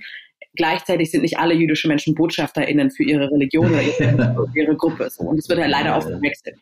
Ich habe aber auch gemerkt, jedes Mal, wenn ich irgendwie gesagt habe, ähm, oh ja, ich, äh, ich kann Freitagabend nicht, ich gehe, wir haben Schabbat mit Freunden und Freundinnen bei mir zu Hause, äh, ihr könnt aber auch gerne kommen, war da so ein ganz krasses Unwohlsein, so, oh, sie irgendwas, also nicht bei engen Freunden, Freundinnen, aber bei Kommilitonen, sag ich mal, zum Thema so jüdisch und das war eine ganz schwierige, in Deutschland ist das immer so eine, leider noch ein Begriff, äh, das Wort Jude, Jüdin, Jüdisch ist sehr schwer für viele, aus der, aus der Vergangenheit immer noch. Der Zugang ist schwierig und da habe ich auch gemerkt, das ist nicht nur institutionell das Thema Jüdisch sein an der Uni, sondern auch auf einer sozialen Struktur. Ähm, dass, dass da zwar Interesse da ist und ich, hab, ich persönlich habe mich immer gefreut, wenn Leute gefragt haben, äh, äh, ich, mein Lieblingsding war immer zu Pessach, was jetzt auch ähm, diesen Samstagabend anfängt, wenn jemand gefragt hat, kann ich ein Stück von deinem Knäckebrot abhaben, weil das hieß, ich muss es nicht essen, weil es nicht nach Wasser und Mehl schmeckt und nach nichts anderem, so, ähm, weil man äh, nicht gesäuertes Brot essen darf nur. Ähm, zu diesem Feiertag. Und ich habe das, ich habe diesen freiwilligen Weg gelebt, aber ähm, nicht jeder jüdische Mensch muss natürlich für jüdische, jüdische Positionen und Gruppen sprechen. Und das ist halt auch so ein Ding von Minderheiten speziell und marginalisierten Gruppen, dass man nicht unbedingt dass man da vorsichtig sein muss, wem man was fragt. Und dass man erstmal anfragt, hey, ich würde voll gerne mal was darüber lernen. Wo kann ich das am besten machen oder wie? Bevor man hier so Mikrofon und Interview, rede bitte für alle Menschen. Du als Frau, rede für alle Frauen der Welt. Äh, genau, ja, ja, absolut. Und selbst wenn man es macht, hat man auch nicht Bock, jeden Tag das zu machen in jeder Situation ähm, das zu machen. Ähm, und das heißt, du hast dich dann in diese und wir kommen noch dazu, was du beschrieben hast mit jüdischer Repräsentation, aber auch zu sagen, naja, äh, bestimmte Begrifflichkeiten äh, sind anscheinend in Deutschland sehr schwierig äh, auszudrücken, darüber zu sprechen und so weiter. Ähm, und dann bist du in den, jetzt musst du mir helfen, jüdischen Studierendenverband. Ist das, ist der? Wir haben das Jüdische Studierendenunion Deutschland genannt, die JSUD. Die habt ihr gegründet, die hast du mitgegründet, heißt es? Genau. Okay, und wie waren die Anfänge da? Oder würdest du sagen, äh, was, was hast du, wie lange warst du dabei und äh, was hast du daraus gelernt, was hast du daraus gezogen ähm, ähm, und was waren so wertvolle Erfahrungen? Gegründet haben wir den ganzen Spaß im Dezember 2016, also äh, bald fünf Jahre, auf dem Gemeindetag vom Zentralrat der Juden in Deutschland und wir waren eine Gruppe von äh, fünf jungen jüdischen Menschen, die sowohl politisch aktiv waren als auch ähm, studentisch, repräsentativ ähm, irgendwie aktiv waren. Und wir hatten oft ähm, als Individuen diese Position von äh, irgendeine antisemitische Attacke war und äh, es braucht eine junge jüdische Stimme in den Medien, also einer, irgendjemand. Und wir haben halt gesagt, also ich muss dann immer sagen in diesen Interviews, ich spreche halt für mich, ich kann nicht für alle sprechen, logischerweise habe aber auch gemerkt, ich habe regionale jüdische Studierendenarbeit gemacht und mir hat das sehr viel Freude gebracht und ähm, ich habe gemerkt, wie wertvoll das ist und habe aber auch gemerkt, dass es keine politische junge jüdische Vertretung und Stimme gibt, weder nach innen noch nach außen. Und das war so der Grundgedanke, dass wir ähm, genau das äh, aufbauen, eine junge jüdische politische gesellschaftliche Stimme. Und diese Stimme ähm, macht, trifft nach innen hinein den Punkt, junge Repräsentanz, also dass junge Menschen andere Themen haben, dass vorher niemand über das Thema Women Empowerment gesprochen hat, wirklich, oder über LGBTIQ-Inklusion in der jüdischen Gemeinschaft. Das waren halt keine Themen, die gefallen sind innerhalb der jüdischen Gemeindestruktur und Kultur so, ähm, dass wir Themen und vielleicht auch Arbeitsweisen bringen, die sonst nicht so vorgefallen sind und dann nach außen diese junge jüdische politische Stimme eben selbst vertreten und selbst wirksam sind und Ansprech AnsprechpartnerInnen sind auch für vergleichsweise anderen Organisationen, also seien es die jungen Liberalen oder ähm, äh, wie gesagt andere Institutionen, die in der ähnlichen Phase sind ihres politischen oder gesellschaftlichen Aktivismus, dass es dann eben, dass es dann einen Partner gibt, ähm, die der mitarbeiten kann. Das war so die Grundidee und es hat und die, das letzte große für mich zumindest natürlich mit jeder Präsi ich hab, wurde als ich habe mich als Präsidentschaftskandidatin aufgestellt, wurde dann gewählt mit vier weiteren Vorstandsmitgliedern und natürlich ähm, war das eine Aufgabe auch für mich, äh, Empowerment zu fördern. Das heißt, bei, äh, auch weiterhin, wenn man jung jüdisch ist zwischen 1835 und eine Idee hat für ein Projekt und etwas machen möchte, eine Arbeitsgruppe oder ähnliches, dann hat man bei der Studierendenunion die Möglichkeit, sein, sein eigenes Projekt mitzubringen und seine Ideen und da die Ressourcen zu bekommen, sowohl äh, Unterstützung, finanzielle Medien, da Unterstützung zu bekommen, um eben das etwas durchzubringen, solange es im Rahmen dieser Studierendenarbeit ist. Und ich glaube, das ist ein ganz wichtiger Faktor, von Empowerment-Bereich, dass es ein, ein, eine Institution gibt, wo ich nicht erst den Präsidenten von so und so, sondern halt meine Peers, ja, fragen kann, sagen kann, hey, ich will das gerne machen, wie mache ich das am besten? Und, ja. und ähm, würdest du doch mal, äh, ich weiß nicht, ob das ein Beispiel vorhin war oder vielleicht würdest du mal anders nennen, mit dem Staatsexamen, ähm, nochmal so ein Beispiel sagen, hier, dafür habt ihr gekämpft und ähm, so weit sind wir gekommen. Sag nochmal bitte. War das, das Beispiel vorhin, also vielleicht nochmal, um es konkret zu machen. Ich weiß nicht, ob das Beispiel, was du vorhin beschrieben hattest, mit dem Staatsexamen in Bayern, ob das sozusagen aus dieser Organisation heraus ähm, ähm, ähm lief oder ob das ein anderes Beispiel, um nochmal zu sehen, naja, das habt ihr im Konkreten gemacht, für diese Themen habt, haben wir uns eingesetzt. Ach so, gerne. Ähm, ein großes Thema war äh, natürlich die AfD die äh, angefangen hat, nicht von Euro, Euro-Kritik und Europakritik hin zu äh, rassistischen, antisemitischen, Holocaust-leugnenden, ähm, antifeministischen, anti-LGBTIQ Sicht, nicht nur Sichtweisen, sondern auch Politiken zu gehen. Und es war vor der Bundestagswahl natürlich in Deutschland. Und wir waren innerhalb der jüdischen äh, Institutionen, aber auch generell eine der ersten, die gesagt haben, also auch der Hashtag AfNE und äh, ganz groß und klar gesagt haben, wir als Juden, Jüdinnen stehen gegen die AfD und stehen als jüdische Institutionen gegen die AfD und lassen uns nicht instrumentalisieren. Das hat ja die AfD ganz oft versucht zu sagen, wir sind die Einzigen, die wirklich für jüdisches Leben da sind und sich vor irgendwelchen Holocaust-Mahnmalen ab, abfotografieren lassen und lassen uns nicht und haben irgendwie eine jüdische Person gefunden unter Millionen von, die gar nicht jüdisch ist oder sonst wie. Ja, ähm, und haben da versucht, dieses äh, Instrumentalisierung von Juden für ihre eigenen Zwecke und da haben wir eine, beispielsweise relativ viele, viele Kampagnen, also AfD-Kampagnen auf Twitter und Co. losgeschossen und haben rausgesucht, was diese Menschen denn so auf ihren Kanälen oder eigentlich auch live sind, auch, haben live danach geforscht, was sie denn so sagen. Ähm, als Vertreter von Rechtsausschüssen und sonst wie, dann als sie dann im Bundestag eingezogen sind und ganz groß als die ähm, Juden in der AfD-Gruppe gegründet worden sind. Es gibt mhm. beispielsweise auch bei, der, bei der SPD und bei anderen gibt es solche Untergruppen, genauso wie es irgendwie die äh, Lesben- und Schwulenunion gibt. Bei der CDU mhm. gibt es halt auch ähm, jüdische Gruppen teilweise. Und da haben wir, da, da hat sich diese Juden der AfD-Gruppe gegründet und ähm, die haben irgendwie an 20 Menschen gefunden, die sich da irgendwie eintragen wollen, von denen nach gar keinem, von dem viele wahrscheinlich nicht wirklich jüdisch sind und sonst wie, aber sie haben irgendwie ein paar Menschen gefunden, die sie daherhalten können. Ähm, und wir haben eine riesengroße Demonstration äh, angesetzt, genau vor dem Ort, wo sie das gemacht haben, diese Gruppe gegründet haben und hatten eine relativ, ein, einen großen Turnout von viel mehr jüdischen Menschen natürlich und Allies, aber auch jü wirklich jüdische Menschen, die auf die Straße gegangen sind, gesagt haben, nein, wir lassen uns nicht instrumentalisieren von der AfD und haben da ähm, ja, mit, mit Plakaten und äh, Reden und Tourbus und wie halt eine Demo abläuft. Und das war eine, war eine wirklich, wirklich äh, super Geschichte. Spannenderweise haben sie natürlich, nachdem diese Demo angemeldet war, äh, auch ihren Ort verlegt. Äh, mehrfach haben diese, dieser, äh, dieser Sache ja, ja, ja, Frankfurt verlassen irgendwann. Ich fand das sehr lustig, dass sie den Ort äh, verändert haben, nachdem wir die Demo da angemeldet haben. Ganz zufällig natürlich. Genau, also ganz, ganz viel AfD, AfD-Arbeit äh, haben wir auch mitgemacht. Finde ich großartig, weil ich meine, die AfD ja immer wieder sagt, naja, was, was, was, was wird uns überhaupt Antisemitismus vorgeworfen? Wir haben doch selber eine Gruppe und äh, dann beruft man sich auf diese 20.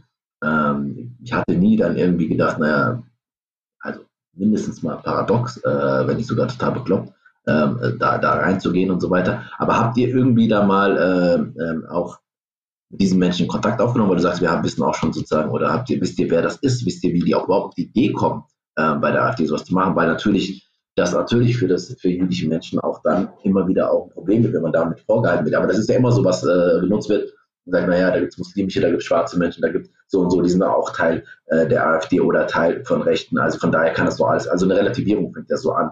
Ähm, von daher Minderheiten gibt, also es gibt immer Gruppen, die dann irgendwie ähm, da rausgefischt werden können. Ich weiß gar nicht, ob man so klug ist, sich damit zu beschäftigen, weil Bekloppte gibt es überall. Ähm, auf der anderen Seite, vielleicht ist es politisch auch wichtig gewesen für euch, äh, sich mit denen stärker auseinanderzusetzen wir haben uns die Leute, ähm, also wir arbeiten, also die oder die jüdische Studierendenunion hat auch beschlossen, nicht mit der AfD in keinster Weise zusammenzuarbeiten und zu kommunizieren. Von daher ähm, so direkten Austausch gab es dort nicht und wird es dort auch nicht geben. Ähm, ich glaube, eine jüdische Person, die sich der AfD anschließt, puh, das, da, da, ein, ein, da ein konstruktives Gespräch draus zu machen, ist, glaube ich, sehr schwierig. Wir würden auch, ich glaube, es ist auch ähm, nicht sinnvoll, mehr Bühne dafür zu geben. Es ist halt eine Minderheit der Minderheit der Minderheit. Das sind dann irgendwie ein paar, die meisten, wie gesagt, dieser Menschen, viele von diesen Menschen, und ich bin jetzt nicht orthodox in dem Sinne, dass ich sage, nur es ist, man ist nur jüdisch, wenn die Mutter jüdisch ist, aber haben gar keine jüdische Biografie. Viele von diesen Menschen, die sich da gemeldet haben, ist, hat noch nie jemand in der gesamten jüdischen Welt diesen Namen und, und das ist merkwürdig. Wir sind halt eine, eine, Gruppe, die man kennt sich untereinander irgendwie und äh, sind auch noch nie Gemeindemitglied oder dies oder jenes oder sonst was gewesen. Und ein paar halt schon.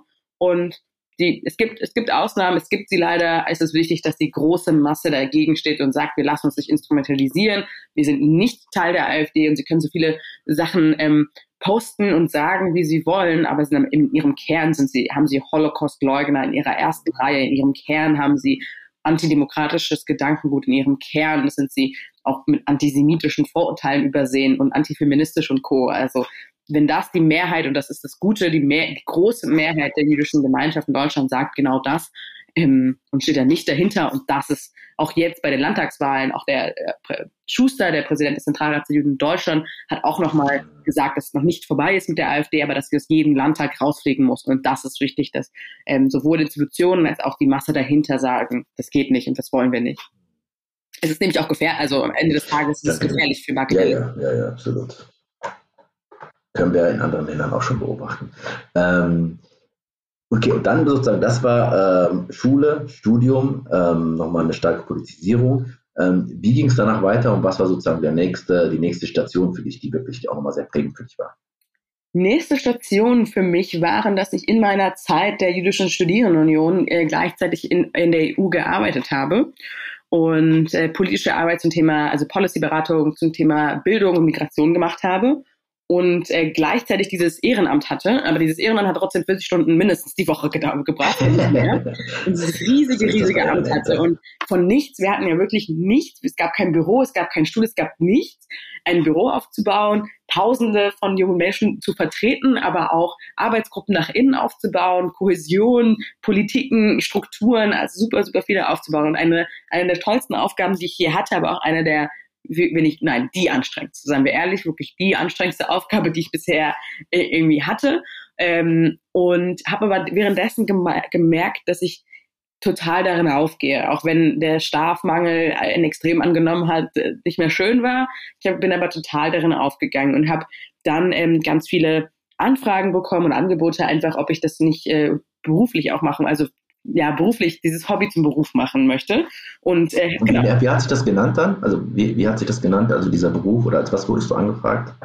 Ach, ich meine, es gibt ja viele Organisationen, ähm, die sich ähm, aus einer jüdischen und demokratischen Perspektive gegen Hass, gegen Antisemitismus, gegen verschiedene Sachen da einsetzen. Also es gibt da eine Handvoll, also jetzt auch nicht Millionen, aber die Anti-Defamation League ist eins davon, European Jewish Congress ist eine andere, ein andere Vertretungsorgan, World Jewish Congress gibt's auch, also unterschiedliche, ich sag mal, repräsentative Organisationen und oder ähm, Institutionen, die ähm, aus einer jüdischen Perspektive äh, Anti-Hass, Antisemitismusarbeit machen. So. Und ähm, da gibt's da gibt's, gibt's eine Reihe von. Und genau, das war äh, dann der Schritt, das mir zu überlegen und äh, habe dann äh, ein Perfect Match, äh, einen, einen guten Match gehabt mit der Anti-Defamation League, dass genau das, was ich auch bei der Studierendenunion von Anfang an, also wirklich im ersten Monat schon gemacht habe, ähm, und zwar wir als jüdische junge Erwachsene treten für andere marginalisierte Gruppen ein und auf. Wir haben als erste, die erste Kampagne war äh, zwei Tage nach der Wahl so eine Frauentagskampagne, ähm, aber danach direkt äh, ging es um äh, Solidarität für Sinti, Sintice und Romnia. Und das war in den ersten Monaten. Und ich wurde ganz oft gefragt, so, hä, warum macht ihr auch armenischer Genozid und oh, Sintice und Romnia, warum macht ihr sowas als jüdische Organisation? Und für mich war ganz klar von Anfang an, dass wir unsere Brille und unsere Position und unsere, unsere jüdischen demokratischen Werte sagen, uns auch für andere einzustehen wenn ich von der Gesamtgesellschaft verlange, sich gegen Antisemitismus einzusetzen, dann müssen wir das auch tun für andere Gruppen. Und es ist das Richtige zu tun. Und das war der Match äh, deswegen mit der Anti-Defamation League von Anfang an mit dieser Mission, die ich am Anfang genannt hatte, dass wir gegen alle Formen von Hass, aber Antisemitismus auch darunter und als prominenter Teil natürlich kämpfen. Genau. Und das war dann wirklich so dieser Step von Hobby zum Beruf. Und das ist ein richtig, das macht total Spaß und es ist sehr wertvoll. Gleichzeitig heißt natürlich, dass man die Arbeit nicht so gut loslassen kann. Also, ne, das kennt, kennt glaube ich, viele Leute, die emotional verbunden sind mit ihrer Arbeit. Ich muss lachen, weil ich es gut kenne. Ja, ja, ja, ja. Das, ist ja. das Dilemma. Und das wird nicht besser, weil, weil die, weil, ja, ja, weil die Herausforderungen einfach krasser werden und äh, heftiger werden. Und man das Gefühl hat, man muss sich nochmal einsetzen und gleichzeitig merkt man, dass ganz viele Leute auch daran kaputt gehen, ähm, die einfach wunderbare Arbeit leisten. Aber ähm, äh, alles hat Grenzen, gerade durch Corona wird es auch jetzt nicht mehr leichter. Ähm, und ich muss sagen, bei mir geht richtig das Herz auf, wenn du das beschreibst, so, äh, wenn du auch von der Anti-Defamation League, du musst gleich nochmal zwei, drei Sätze mehr dazu sagen, aber es war für mich ja 2006 so, dass als ich das, dieses Vereine Welt der Vielfalt, das ist der Grund, warum wir auch diesen Podcast letztendlich dazu machen, das ist der Grund, warum ich mich mit Diversity beschäftige seit jetzt über 15 Jahren, ähm, weil ich äh, zufällig über einen Freund aus Berlin ähm, gesagt, geh doch mal dahin, könnte passen für dich. Dann habe ich dieses zwei Tage Training gemacht und ich war geflecht ähm, und habe gleich gesagt, das will ich weitermachen. Daraus ist dann auch Ehrenamt geworden und so weiter und auch trainingsberuflich und das ist jetzt einfach, was mich ähm, privat, persönlich sehr tief auch weiterentwickelt hat, äh, äh, weil das hat immer mit der Arbeit an sich selbst auch zu tun, aber auch politisch. Ähm, und, ähm, und also genau, für mich war, das habe ich glaube ich auch schon mal in diesem Podcast irgendwann gesagt gehabt, für mich war, ich bin so mit meinem Diskriminierungsmerkmal reingegangen und habe gesagt, ich muss, wir müssen mal darüber mehr reden, über die Frage von Rassismus und also Hautfarbe und Herkunft, ähm, bin aber mit meinen ganzen Privilegien rausgegangen und habe gemerkt, okay, ich habe auch einiges, woran ich ähm, auch, also wo ich auch ähm, ein Teil des Problems bin ne? und äh, damit auch dann äh, mitzuarbeiten. Und das hat mich total, also bei mir war es dann dieser, dieser Verein, eine mit der FIPA, Anti-Defamation League, war dann immer sehr weit weg, aber das ist sozusagen so eine Tochterorganisation. Ich habe das nie ganz äh, so, aber wir haben letztens erst, ich bin jetzt auch im Vorstand äh, von einer mit der FIPA für die Ausbildung so verantwortlich, aber wir sagen, also das, deswegen hat mich das sehr, sehr stark geprägt. Ähm, und jetzt jetzt vielleicht bei dir nochmal ein anderer Zugang, weil einfach sozusagen das auch eine jüdische Organisation, ein Menschenrecht, aber auch eine jüdische Organisation ist. Aber wie war dein Punkt dazu? Wie hast du gemerkt, wenn du sagst Perfect Match? Wie hast du erkannt, dass das der Perfect Match ist? Was hat dich so gecatcht an der Organisation? Da gibt es einen Schlüsselmoment und zwar habe ich als Präsidentin von der Jüdischen Studierendenunion war ich äh, bei einer Konferenz eingeladen von der ADL ähm, als Sprecherin und das, die heißt Never is Now, ist so die größte, in den USA die größte Antisemitismus-Konferenz, äh, die in New York stattfindet, ähm, immer so rund um Dezember rum, äh, jetzt natürlich digital aktuell. Und ich war eingeladen und ich saß im Publikum und der damalige und jetzige CEO, Jonathan Greenblatt, ähm, hat die Eröffnungsrede äh, gesprochen und hat aus genau aus dieser Perspektive gesprochen. Wir als Juden, Jüdinnen, wir als Menschen mit demokratischen Werten äh, müssen uns für alle einsetzen und äh, hat äh, ein bisschen Storytelling nochmal gemacht, was die ADL alles schon gemacht hat und beispielsweise erster Reihe mit Martin Luther King zu laufen und das war ein Riesenstatement damals und andere Sachen und ähm, genau und da, da als er so gesprochen hat über ähm, die Werte hinter der Organisation und die Idee dahinter ähm, hab, bin ich saß ich da und war so, ja, Amen, genau, genau das meine ich. Und in Europa und in Deutschland ganz oft das Gegenteil gehört habe, so dieses, hä, warum setzt du dich für die, Anerkennung des armenischen Genozids ein? Was hat das denn mit euch zu tun? Oder hä, warum machst du Kampagnen für äh, LGBTIQ? So, hä, das macht gar keinen Sinn. Und da habe ich mich total gehört und gesehen gefühlt, weil das ich genau das habe versucht also ich habe es gar nicht abgeguckt, sondern es war irgendwie natürlich von Anfang an, es war mir wichtig, es war in mir drin. Ich konnte jetzt vielleicht noch nicht so perfekt argumentieren, warum das äh, wichtig ist. Äh, kann ich bestimmt immer noch nicht, aber da hatte ich so ein Gefühl von, ich bin gehört, ich bin gesehen und das ist eine Institution, Organisation, die äh, vertritt, wo ich natürlich von natürlicher Seite auch stehe. Und ich muss natürlich auch sagen, nicht alles ist perfekt. Es gibt keinen Arbeitgeber, Arbeitgeberin, ähm, wo alles immer perfekt läuft. Das ist unnatürlich, das ist nicht realistisch. So, aber gleichzeitig, wenn die, die Mission, die Vision, die Werte, die Kultur ähm, grundsätzlich ein, Match sind, dann heißt das, glaube ich, auch relativ viel. Und wenn man sich auch äh, aufgehoben fühlt, wenn es um, um persönliche Angelegenheiten, da sind wir wieder bei Arbeitskultur und wie wichtig Arbeitskultur ist und wenn ähm, wie, wie, wie schön es ist, in der Organisation zu sein und nicht ähm, okay, auch da wieder nicht frei nehmen zu müssen für jüdische Feiertage, ja. das ist schon ganz cool. Ähm, da da gibt es wieder so einen Benefit, aber auch ähm, andersrum, dass äh, Awareness da ist für nicht-jüdische und nicht nur christliche, sondern ob das jetzt Nurus, ja, persisches Neujahr jetzt am Samstag war oder andere Feiertage, dass da ein internes Verständnis ist von, wir sind divers aufgestellt und äh, haben deswegen auch diverse Zugänge zu Themen, zu ähm, Feiertagen, zu ja, das das war ist immer immer wieder eine richtig tolle Erfahrung ähm, in einer Institution zu sein, wo von Anfang an einfach klar ist, dass wir diverse Zugänge haben. Und ich habe drei Fragen. Das erste ist, also, dass du mal kurz beschreibst, äh, was macht die ADL, ähm, sagen, und auch nochmal historisch, also es da nicht zu lang, aber sagen wir mal, damit Verständnis für die, die aus und alle anderen können ja die mehr Interesse hat, einfach nochmal googeln. Das ist ja relativ einfach, aber dass man so ein bisschen Verständnis dafür hat. Und die zwei Fragen, bevor ich dann durcheinander bringe, ähm, stelle ich danach. Okay, ähm, also die Anti-Defamation League ist als äh, lange Anti-Hass-Organisation mit verschiedenen Bereichen vertreten. Das eine ist natürlich Policy-Arbeit, also ganz klassisch on the Hill, Washington DC, ähm, dort viele von Anti-Hass, Antidiskriminierung, Online-Hate. Also wenn man sich in den USA beispielsweise die ganzen Policies ähm, und Gesetze zu Online-Hate anguckt, dann hinter vielen von denen steckt auch die ADL mit seit 20 Jahren, äh, die ähm, überhaupt erstmal auf den Weg zu bringen. So, ähm, also ganz viel Policy-Arbeit, sowohl auf regionaler, also State-Ebene, als auch auf nationaler Ebene dann. Ähm, und auf internationaler Ebene würde das bedeuten, dort zu unterstützen. Also wir in Europa unterstützen jüdische Gemeinschaften in ihrer politischen Arbeit. Äh, wir machen natürlich als, als ähm, amerikanische Organisation, wir machen keine Gesetze, sondern wir unterstützen die anderen. Das zweite ist Education, äh, also dort Bildungsarbeit zu leisten. Es gibt Unterschied, es gibt eine Riesenreihe von Trainings. Ich habe ungefähr 80 KollegInnen, die nur an Bildungsangeboten arbeiten, ähm, die also Trainings für Schüler, Schülerinnen, für Unternehmen, für Medien, für dies und jenes machen, für auch Governments, ähm, ganz, ganz viel Bildungsarbeit. Teil der Bildungsarbeit ist auch äh, Polizei, also Law Enforcement und dort auch diese unterschiedlichen Arten von Trainings zu machen, also Managing Implicit Biases, wieder diese Voreingenommenheiten bei der Polizei, die durch äh, Bildungsarbeit anzugehen, aber gleichzeitig auch in den USA, ähm, wenn es um Holocaust, Bezug zu Holocaust haben wir in Deutschland vielleicht viel stärker, aber in den USA ist es zwar Thema in der Schule, aber nicht so stark. Und äh, wir haben auch Trainings, die das äh, Polizei und Holocaust-Gedenken, Holocaust erinnern, Bezug zum heutigen Leben als Polizistin herausstellen. Ähm, da gibt es eine Reihe von vielen, vielen Trainings, die da gemacht oder ja, Bildungsarbeit, die dort gemacht werden.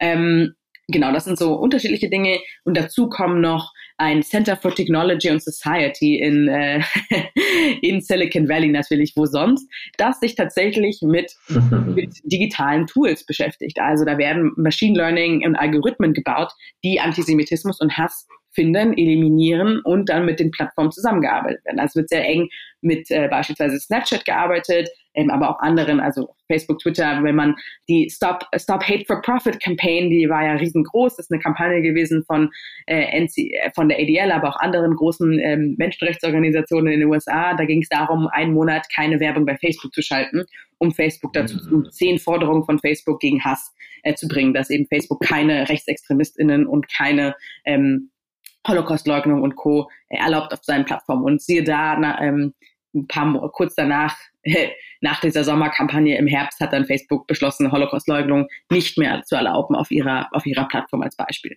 Und Aber findet das nicht mehr statt? Also ich meine, okay, vielleicht ist das wirklich so durchgesetzt, dass es nicht mehr stattfindet auf Facebook?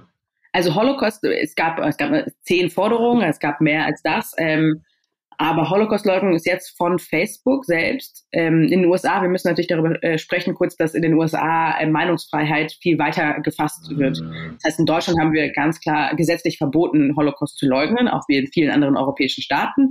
Äh, in den USA darf man das äh, Freedom of Speech, also Meinungsfreiheit, ist sehr weit gefasst. Man kann sehr viel sagen, wenn solange es nicht Gewaltandrohung ist, zum Beispiel. Und daher ist Holocaust-Leugnung nicht gesetzlich verboten. Es gibt daher also auch keinen Grund von gesetzlicher oder polizeilicher Sicht, jemand, der Holocaust-Leugnung auf Facebook betreibt, zu blocken, zu sperren. Darf man nach, nach Gesetz. Und jetzt hat Facebook aber, die haben jede ähm, Social-Media-Plattform hat ja Community Guidelines. Und wenn in den Community Guidelines mit drin steht, dass Holocaust-Leugnung nicht, ähm, nicht in Ordnung ist, man nicht darf, dann gibt es auch Action danach. Das heißt, die Person kann, der, der Beitrag wird erstmal gelöscht das heißt, ähm, die Person kann geblockt werden, darauf hingewiesen werden und so weiter und so fort.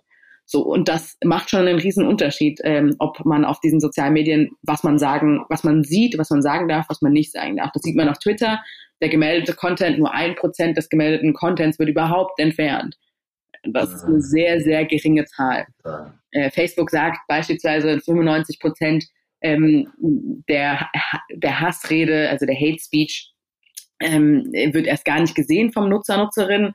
Naja, aber die 5% reichen ja, dass sich Millionen Menschen weltweit damit beschäftigen, dass das ein Riesenproblem ist anscheinend. Hm, ja, total spannend. Das heißt, das, das würdest du als die drei Schwerpunkte sozusagen Policy Education und dann nochmal dieses und dann, also Online-Hate und äh, die, wir haben ein anderes Center, ähm, unser Center on Extremism und da geht es um Extremismus.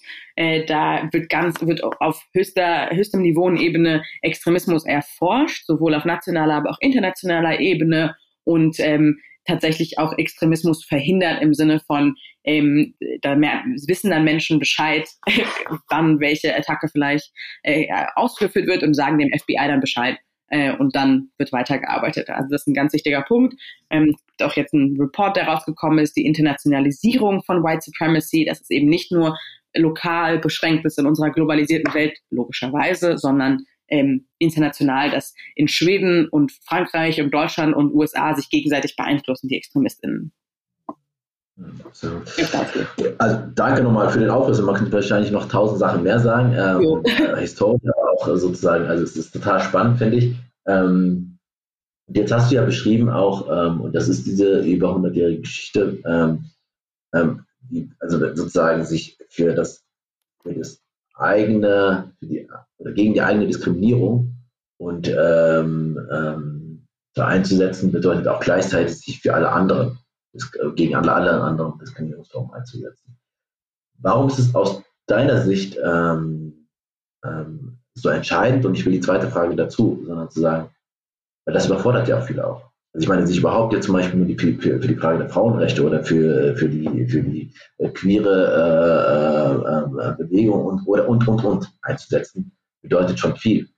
Ähm, aber ähm, so, und die meisten machen das. Spezialisieren sie, fokussieren sich auf eines äh, dieser, dieser Dimensionen. Ich finde, das ist schon echt, also wenn man merkt auch, wie prekär, wie, also Ehrenamt und so weiter, wie alles ist, ist ja nicht so, dass diese, diese Arbeit so Gesellschaft so honoriert wird. Also trotzdem zu sagen, warum ist das so wichtig? Und warum sagst du, das ist vielleicht der einzige Weg, den wir gehen sollten? Ich weiß nicht, ob du das sagen würdest, aber du machst ihn selber. Einerseits von innen her habe ich gar keine andere Wahl. Das ist, was mich begeistert, das ist, was mich interessiert, das ist, was mir wichtig ist. Ähm, gleichzeitig bin ich froh, dass wir in einer Gesellschaft leben, wo es möglich ist, also wo wir die Möglichkeit haben, ähm, ich lebe nicht in einer Kriegssituation, ja, wo ich mich erstmal um, um Wasser und, und Unterkunft kümmern muss, sondern ich habe eine grundsätzliche Möglichkeit, mich mit Themen darüber hinaus zu beschäftigen. Das muss man auch sagen, ist auch global gesehen ein Privileg. Ähm, und kommt das aus einer ähm, wirklich jüdischen, jüdische Werteperspektive und demokratische Werteperspektive. Ähm, es gibt so einen Spruch, aus, also so einen Satz aus, aus unseren jüdischen Texten, Lotta Mot al Damre Racha, also wir sollen nicht einfach neben, daneben stehen, wenn Blut vergossen wird, sozusagen. Und dieser, diese, dieses Gedankengut, dass man nicht einfach nebenbei stehen soll, ist genau der Punkt. Es gibt, man kann natürlich, du hast gerade gesagt, Ehrenamt ist, ist, ist anstrengend und es muss begrenzt sein. Und das Problem kenne ich sehr gut. Das Nein sagen ist ganz schwer zu Themen, die einem wichtig sind, zu, zu Kampagnen. Es muss aber Grenzen geben und da muss man Entscheidungen manchmal auch treffen und die, die sind dann halt so. Ähm, aber vom Grundsatz her glaube ich, es ist das einzig, es, es gibt gar keine andere logische Schlussfolgerung. Wir als vor allem die Antisemitismus ähm, sag ich mal. Also wenn wir als jüdische Institution, aber auch generell in dieser Antisemitismus-Organisation ähm, Gruppe sagen, wir wollen, dass die Gesamtgesellschaft sich dafür einsetzt. Und es ist, das stimmt, Antisemitismus ist kein Problem der Juden und Jüdinnen, es ist ein Problem der Gesamtgesellschaft. Dass da äh, Polizeischutz ist von der Synagoge und von der jüdischen Schule, ist wirklich, liegt nicht daran, dass jüdische Menschen sagen, oh, voll geil, sondern liegt daran, dass es Schutz braucht für diese Gruppe. Von daher, so ist es nicht unser Problem, es ist das Problem der Regierung, es ist das Problem der Gesellschaft. So, ähm, das muss einfach ganz, ganz klar sein. Es gilt auch gilt auch bei Rassismus, es gilt auch bei jeder anderen Form des Hasses. Es ist nie, der Grund sind nie die Menschen dahinter. Und der Grund ist auch nie, dass, oder ist nie die Menschen selbst eigentlich, die dieses Problem lösen müssten, sondern alle anderen drumherum. So. Das heißt aber auch, wenn ich, dass ich mich als jüdische Person meiner Meinung nach definitiv gegen andere Formen von Hass einsetzen muss und da auch aktiv bin, weil ich es von anderen auch zum Thema Antisemitismus verlange. Und das beginnt bei, ähm, das muss gar nicht sein, dass man sich 24-7 dafür einsetzt. Das ist, das ist eine Berufswahl. Ähm, aber es beginnt dabei, nicht eben zuzusehen oder zuzuhören, wenn antisemitische Beleidigungen da sind. Und jetzt würden natürlich alle, alle sagen dann immer, ja, ja, auf gar keinen Fall, auf gar keinen Fall. Und trotzdem, von meinen Peers, sage ich mal, und auch aus Eigenerfahrung, jedes Mal, wenn mir Antisemitismus widerfahren ist, standen alle einfach rum, haben nichts gesagt. Egal, ob ich 14 war, 18 war, 25 war. Das einfach, wenn, ich, wenn man als scheiß Jude beleidigt wird im Bus, sagt halt niemand was. Und da sind erwachsene, ausgewachsene Menschen, die genug, ich sag mal, ähm, ja, Brains haben, um zu verstehen, dass das nicht in Ordnung ist. Das heißt, in unserer Gesellschaft sind wir, was Zivilcourage geht, sehr, sehr weit hinten dran. Und das fängt wirklich bei solchen Sachen an. Es fängt auch auf dem Schulhof an, wenn Jude als Schimpfwort benutzt wird. Dass äh, nicht nur Lehr Lehrkräfte was sagen, sondern ho ho hoffentlich auch Mitschüler und Schülerinnen sagen, das geht so nicht, das ist nicht in Ordnung. Ähm, und erklären, warum. Und äh, ja, das, da denke ich, habe gar nicht den Anspruch, dass alle Menschen sich 24-7 gegen Hass einsetzen, wäre natürlich auch cool, aber verstehe ich, dass man das nicht 24-7 machen kann, aber es fängt wirklich an am, am Esstisch zu Hause, wenn jemand ein antisemitisches Vorurteil widerspiegelt oder wenn man was hört auf der Straße. Und ich, wenn ich auf, wenn ich vorbeilaufe auf der Straße und ich habe, das war so vor eineinhalb Jahren, habe ich so drei Jugendliche gesehen, ähm, die saßen am Späti und äh, haben halt antisemitische Beleidigungen rumgeworfen, so. Die waren halt so 15, 16 und ich aus meiner Perspektive konnte halt einfach nicht nichts sagen und wollte es auch nicht. Ich war mir relativ sicher, dass sie es nicht, dass sie jetzt nicht tief verankerte Antisemiten sind. Ja, das waren, die haben einfach Sprüche gerissen so. Ähm, Fand es aber auch gleichzeitig furchtbar. Es war in Berlin Friedrichshain, dass niemand anderes. Das war ein Sommertag. Nie, da saßen Erwachsene mitten am Tag. Die waren ja mitten am Tag. Da saßen fünf, sechs, sieben Leute, alles in Hörweite drumherum, die es alle gehört haben. Ein, zwei haben sogar kurz geguckt. Niemand hat was gesagt. Nicht ein Mensch ist aufgestanden und hat was gesagt dagegen. Es musste mal wieder die jüdische Person sein, die was dagegen sagt. Und das ist ein Riesenproblem. Und das würde ich gerne ändern, dass es nicht die Betroffenen sind, die sagen müssen, aua, aua, sondern die anderen sagen, you know what, ich setze mich für euch ein, weil ich bin nicht betroffen, aber ich habe die demokratischen, politischen, was auch immer, religiösen, gesellschaftlichen Werte, um mich dagegen einzusetzen.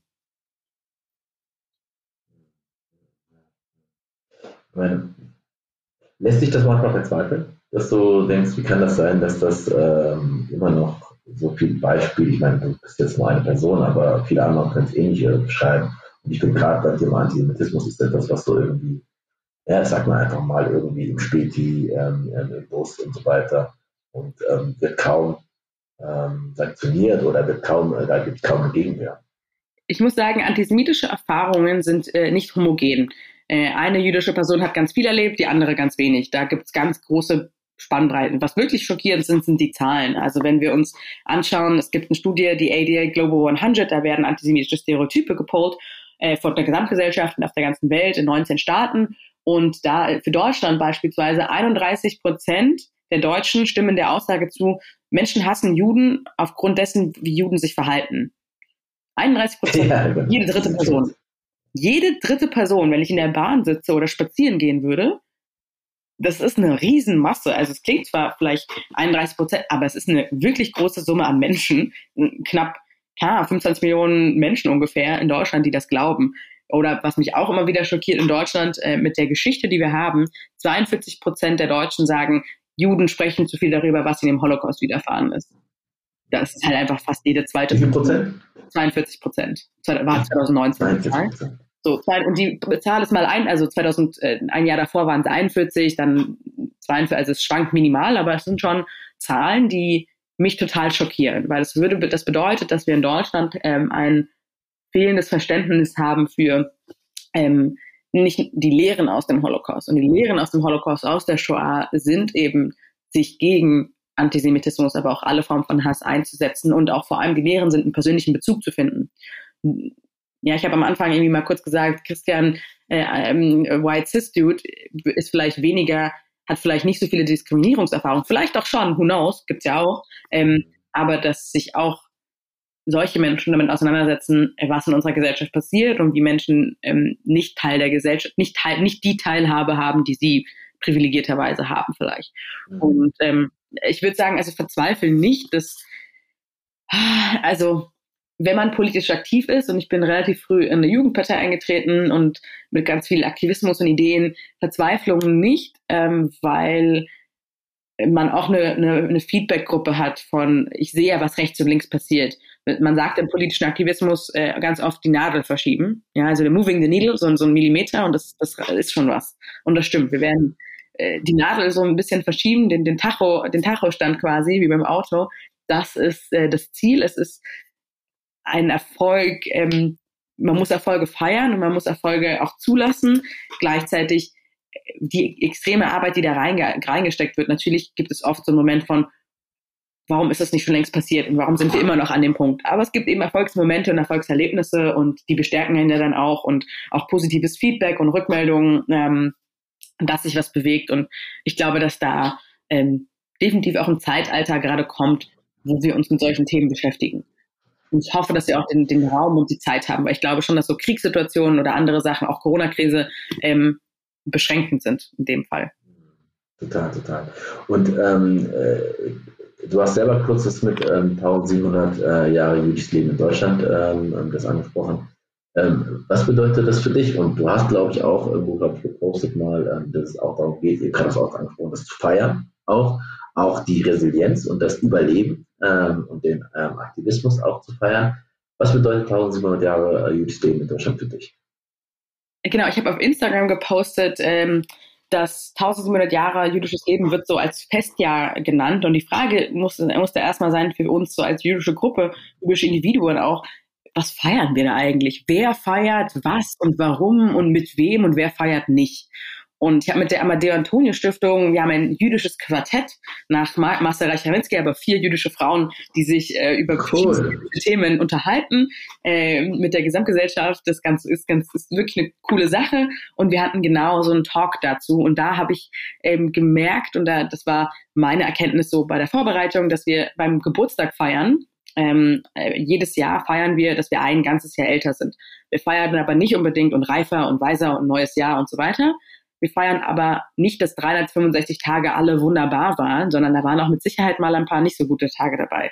Das heißt, wir feiern das Gesamtkonzept. Und mit 1700 Jahre jüdisches Leben, das kommt daher, dass vor 300, äh, im Jahr 321 ein Edikt von Kaiser Konstantin belegt, dass jüdische Menschen da waren, in Köln ganz spezifisch, dass jüdische Menschen Teil dieser äh, damals ja deutschen, sag ich mal, im, im Kulturraum und, und, und Gebiet äh, waren. Und diese 1700 Jahre von Existenz jüdischen Lebens in Deutschland bedeutet nicht zu feiern, ähm, dass der Holocaust passiert ist, um Gottes Willen, aber es bedeutet die Resilienz davon, dass wir trotz Verfolgung und Vertreibung trotzdem in Deutschland ein florierendes jüdisches Leben haben, dass wir die Stärke haben, die Resilienz haben, ähm, davon zu lernen, zu lehren und vor allem weiterzumachen und als jüdische Community zu wachsen und zu leben. Und das ist etwas, was für mich wertvoll ist, zu feiern. Ähm, und ich hoffe mir von diesem 1700 Jahre jüdisches Leben ganz klar, dass wir nicht nur über, dass wir weiterhin über Strategien gegen Antisemitismus sprechen, dass wir aber auch einen Zugang finden zu normalem jüdischen Leben. Also dass wir darüber sprechen können und reden können, wie jüdisches Leben ähm, sich ausprägt, was jüdisches Leben ausmacht, jüdische Bildung, jüdische Werte, Tradition, dass das Teil des Verständnisses ist, weil ich glaube schon, dass viele von viele Stereotype, viele antisemitische Vorurteile kommen auch von Nichtverständnis, Unverständnis und viele, was ich am Anfang erzählt hatte mit das Wort Jude, Jüdin ist so schwer in Deutschland auszusprechen für viele, hängt auch da, damit zusammen, dass man einfach nicht viel weiß und dass immer nur über Antisemitismus und Holocaust gesprochen wird und vielleicht noch ein bisschen Israel-Palästina-Konflikt, aber so normales jüdische Leben einfach nicht existiert. Und da, das ist meine große Hoffnung, dass dieses Jahr, und es gibt über tausend Veranstaltungen in Deutschland, dass man die Möglichkeit hat, ähm, da Teilhabe an, an jüdischem Leben, aber auch Teilhabe einfach zum Verständnis zu fördern. Das wäre vielleicht schön, wenn du mir nochmal so ein paar, wo du sagst, von diesen Veranstaltungen, das und das, dann werde ich es auch nochmal im, äh, im Laufe des ähm, Aprils, wenn die postet einfach noch mitgeben, weil ich finde, das ist ja auch, man sagt, ja, ich habe eigentlich Lust darauf, aber ich beschäftige mich nicht so viel äh, damit und ich weiß jetzt gar nicht, wo ich hingehen könnte, was ich machen könnte. Und dann gibt es ja immer noch äh, deine Bewertung, vielleicht nochmal sehr subjektiv natürlich, aber du sagst, das sind wirklich gute Veranstaltungen, die darf man nicht äh, verpassen. Ähm, und ja klar, jüdisches Leben kannst du jetzt nicht einfach so beschreiben, aber für dich aus deiner Überlegung, was ist, was macht jüdisches ähm, Leben in Deutschland so aus? Was sind Sachen, die du sagst, da wissen die Leute gar nicht viel. Das ist für mich zumindest äh, das, was ausmacht. Das ist das, was für mich auch, wo ich sage, ich habe mich Freude, das erfüllt mich. Das ist so, ähm, ja, das ist einfach das Schöne daran. Man, ich, man sagt immer, jüdisches Leben ist da, wo jüdische Menschen zusammenkommen. Und das ist genau der Punkt. Jüdisches Leben ist da, wo Menschen, wo jüdische Menschen zusammenkommen und das ist sehr divers. Das kann in der Synagoge sein, das kann in einem jüdischen Kindergarten sein, äh, das kann auch einfach bei einer, man guckt zusammen äh, Fußball äh, sein und macht äh, eine jüdische, eine jüdische Ende von Schabbat-Zeremonie oder auch nicht. Ähm, das jüdisches Leben findet da statt, wo jüdische Menschen zusammenkommen. Und für mich persönlich ist da ganz wichtig die jüdische Selbstorganisation. Das heißt, die Institutionen, die wir als junge Generation vor allem gründen und finden für uns als Räume, um uns selbst zu organisieren, um uns selbst eine Stimme zu geben, um uns selbst ähm, die Themen und die Räume zu schaffen, die uns wichtig sind.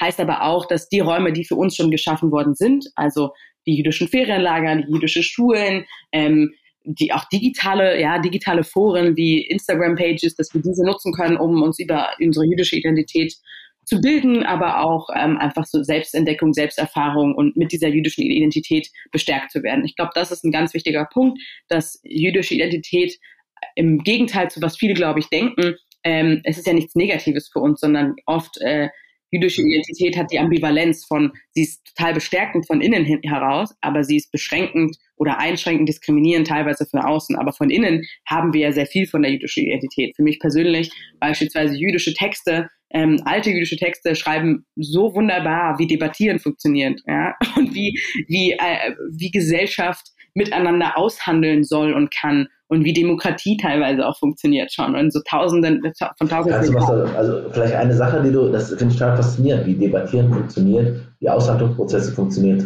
Was würdest du vielleicht als eine Sache, wo du sagst, das habe ich daraus gelernt aus diesen alten Texten? Also da war ich noch relativ jung, aber ganz klar der Talmud, ein, ein wichtiges äh, jüdisches Textstück, ein Debattentextstück, hat in der Mitte immer so einen kleinen Text von Mehrheits, von einem, einem Auszug und hat dann Meinungen drumherum. Und da sind Minderheitenmeinungen, Mehrheitsmeinungen. Und da wird um diesen Textauszug wird quasi debattiert auf, auf Papier. Und das bis heute wird das gelesen und studiert und das ist einer der wichtigsten gesetzlichen Texte ist dieser Talmud. Und das ist so spannend zu sehen, wie Minderheitenmeinungen, Mehrheitsmeinungen, wie sie sich aufeinander beziehen und sagt, aber Rabbi so und so sagt so und so, wir müssen jetzt diese Sachen zusammenführen. Und das ist eine total spannende Sache, wie debattiert wird und wie auch Minderheitenmeinung zugelassen wird und wie auch nicht die Minderheitenmeinung immer verlieren, sondern auch die Mehrheit überzeugen oder wie es zusammenkommt. Das ist eine wunderschöne Art und Weise, wie eigentlich äh, diskutiert wird und wie verschiedene Meinungen auch geehrt werden. Total schön. Ja, weil ich glaube in der Tat, das ist das, was uns, was wir gerade, das mit das Online, das Digitale macht, nicht unmöglich, aber es macht es auch nicht leichter, äh, was wir auf jeden Fall nochmal vielleicht neu und anders lernen müssen, wie wir überhaupt miteinander zusammenkommen und Räume schaffen. Und ähm, Trainings hast du angesprochen, vielleicht wenn wir jetzt langsam auf die Zielgerade gehen. Ähm, ähm, die Trainings, die ihr anbietet, die du äh, auch gleich äh, mit durchführst, ob das jetzt bei VW ist oder anderen, ähm, ist das ein Raum für dich, wo sozusagen Aushandlungsprozesse ähm, stattfinden oder was ist sozusagen das Besondere aus deiner Sicht von diesen Trainings?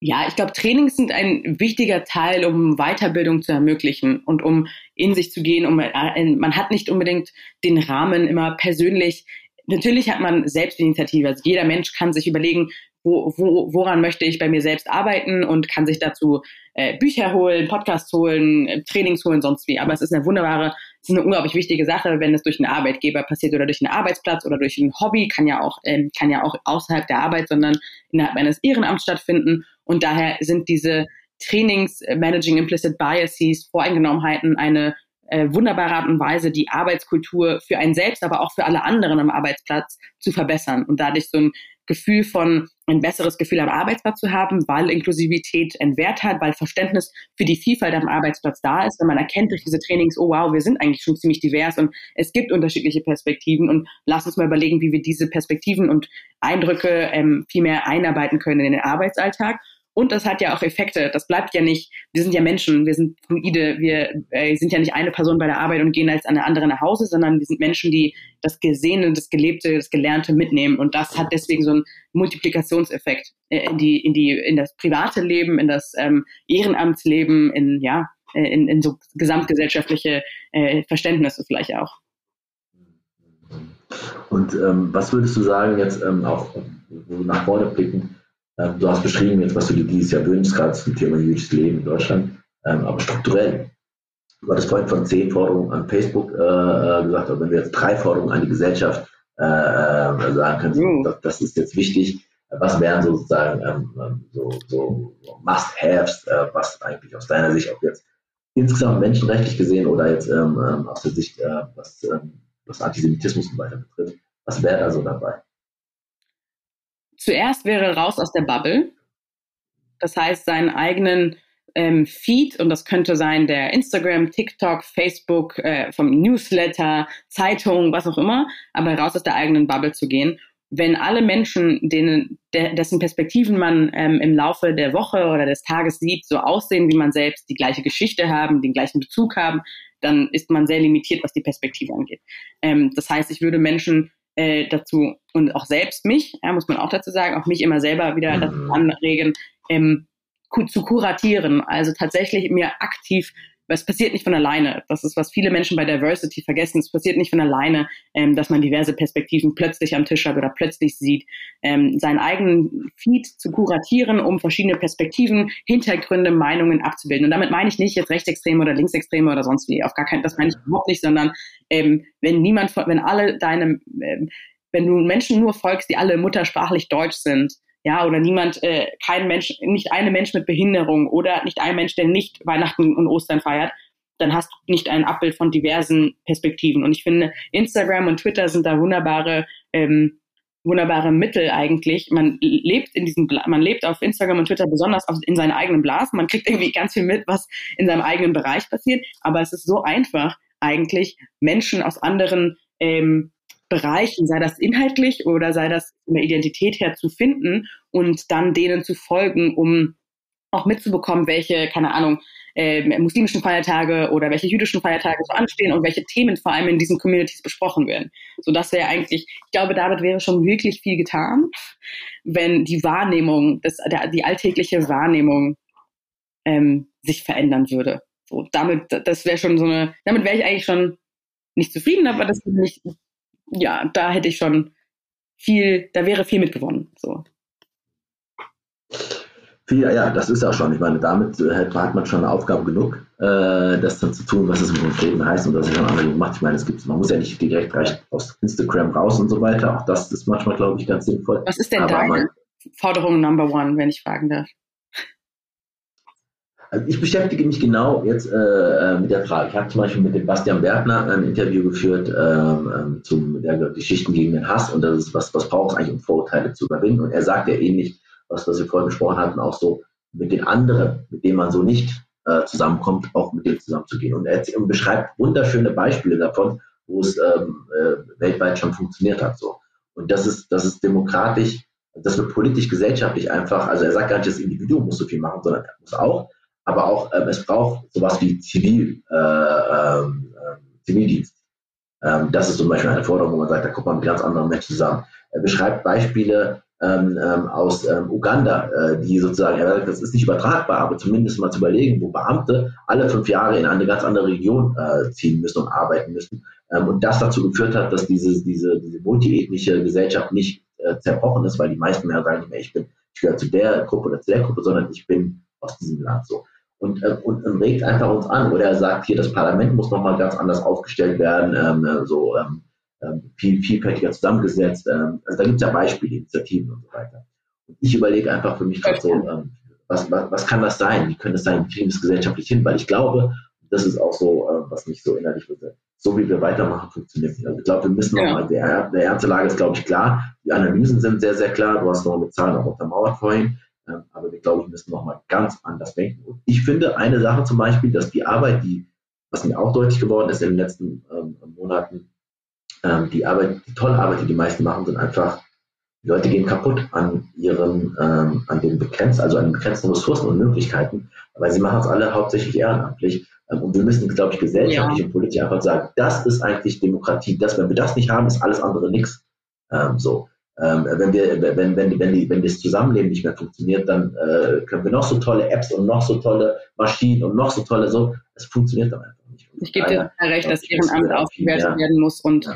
ähm, dass, dass Vereine äh, so sehr um, um Strukturen kämpfen müssen, äh, dass, dass das überhaupt nicht gewährte, gewertschätzt wird. Ähm, nicht nur gesellschaftlich und irgendwelche Urkunden, sondern tatsächlich Genau. Ich glaube, da gibt es so ganz einfache Sachen, Ehrenamt und Steuervorteile und solche Sachen, ja, ja. das wirklich aufgewertet ist und nicht nur, man kriegt irgendwie, also die Ehrenamtskarte oder so ist ja ganz nett, ja, eine tolle Sache, aber tatsächlich irgendwelche anderen vor irgendwas hat davon, ähm, nochmal als, als zumindest Trade-off und das äh, Vereine ab einer bestimmten Größe oder sonst wie irgendwelche Spuren auch kriegen. Und vor allem auch migrantische oder marginalisierte Gruppenvereine, weil da muss, kenne ich selber, so viele Sachen, von denen wir einfach nichts wissen, weil wir noch nicht so lange da sind in, diesen, in dieser Welt.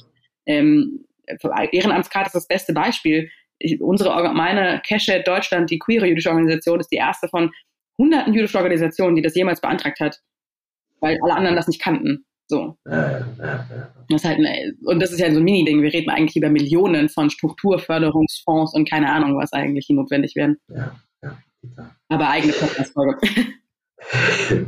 sehr schön, so sehr schön. Vielen, vielen, vielen Dank, Dalia, ähm, für dieses sehr äh, bezaubernde Gespräch. Und ich habe echt sehr viel gelernt, ähm, einfach durch deine Station und dein Engagement. Ähm, und auch nochmal zum, äh, zu der Frage von jüdisches Leben. Ähm, und wurde auch nochmal bestärkt selber dieser Weg von ähm,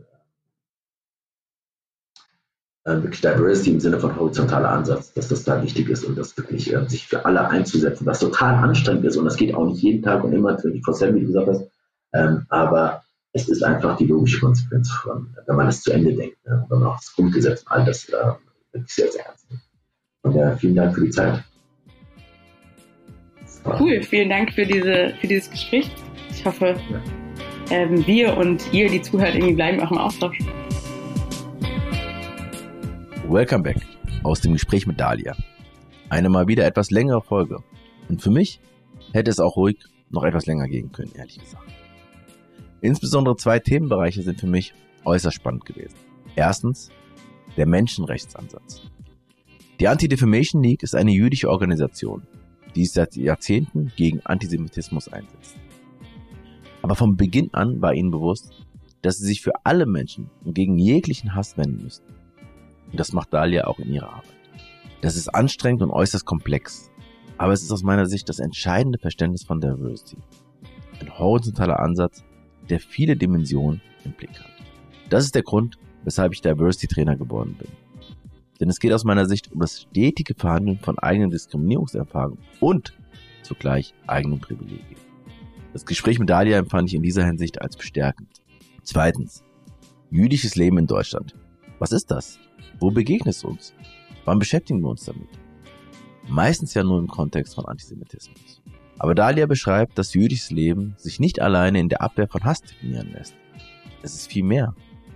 Und findet, wie sie so schön sagt, dort statt, wo JüdInnen zusammenkommen. Ich möchte dieses Gespräch und dieses Jahr, also 1700 Jahre jüdisches Leben in Deutschland, zum Anlass nehmen, mehr zu erfahren, mehr zu lernen und mehr zu verstehen. Über die Menschen, über die Geschichte, über die Gegenwart. Und darauf freue ich mich so richtig. Ich hoffe, auch dir hat diese Folge Freude bereitet und danke dir sehr für deine Zeit und dein Ohr. Peace, Love and Harmony, dein Nutzung.